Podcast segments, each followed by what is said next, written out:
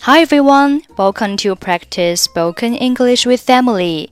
欢迎收听和 Emily 一起练口语，我是 Emily。Okay, today's sentence is silly me. Silly me. Silly me. Silly, S I L L Y，形容词，表示蠢的、没头脑的、糊涂的。Silly me 这个短语用来自嘲，表示我怎么可以这么傻？你有空吗？Do you have a moment?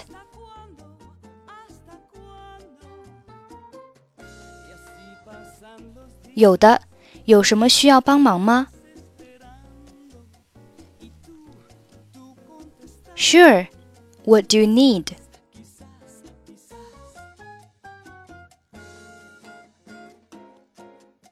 我遇到了一些麻烦，我不知道这个打印机怎么用。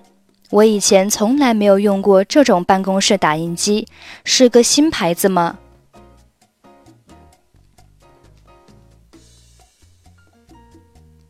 ？I'm having some trouble.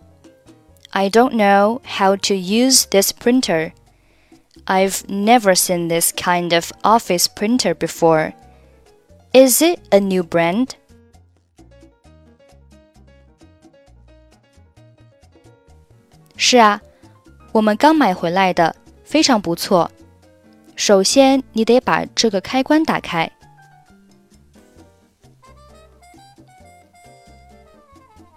Yes, we just got it in, and it is fabulous.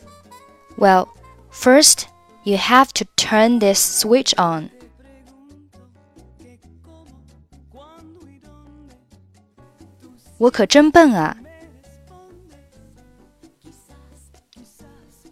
Silly me.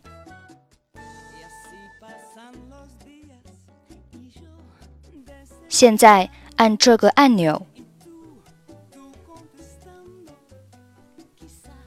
Now press this button.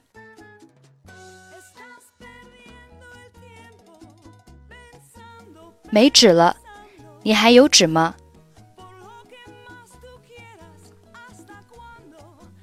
It's out of paper. Do you have any more?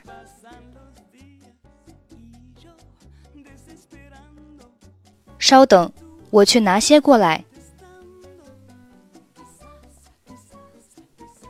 Just a second, I'll go get some.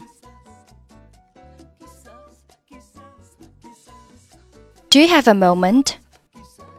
Sure. What do you need? I'm having some trouble. I don't know how to use this printer. I've never seen this kind of office printer before. Is it a new brand? Yes, we just got it in, and it is fabulous. Well, first you have to turn this switch on. Silly me! Now press this button.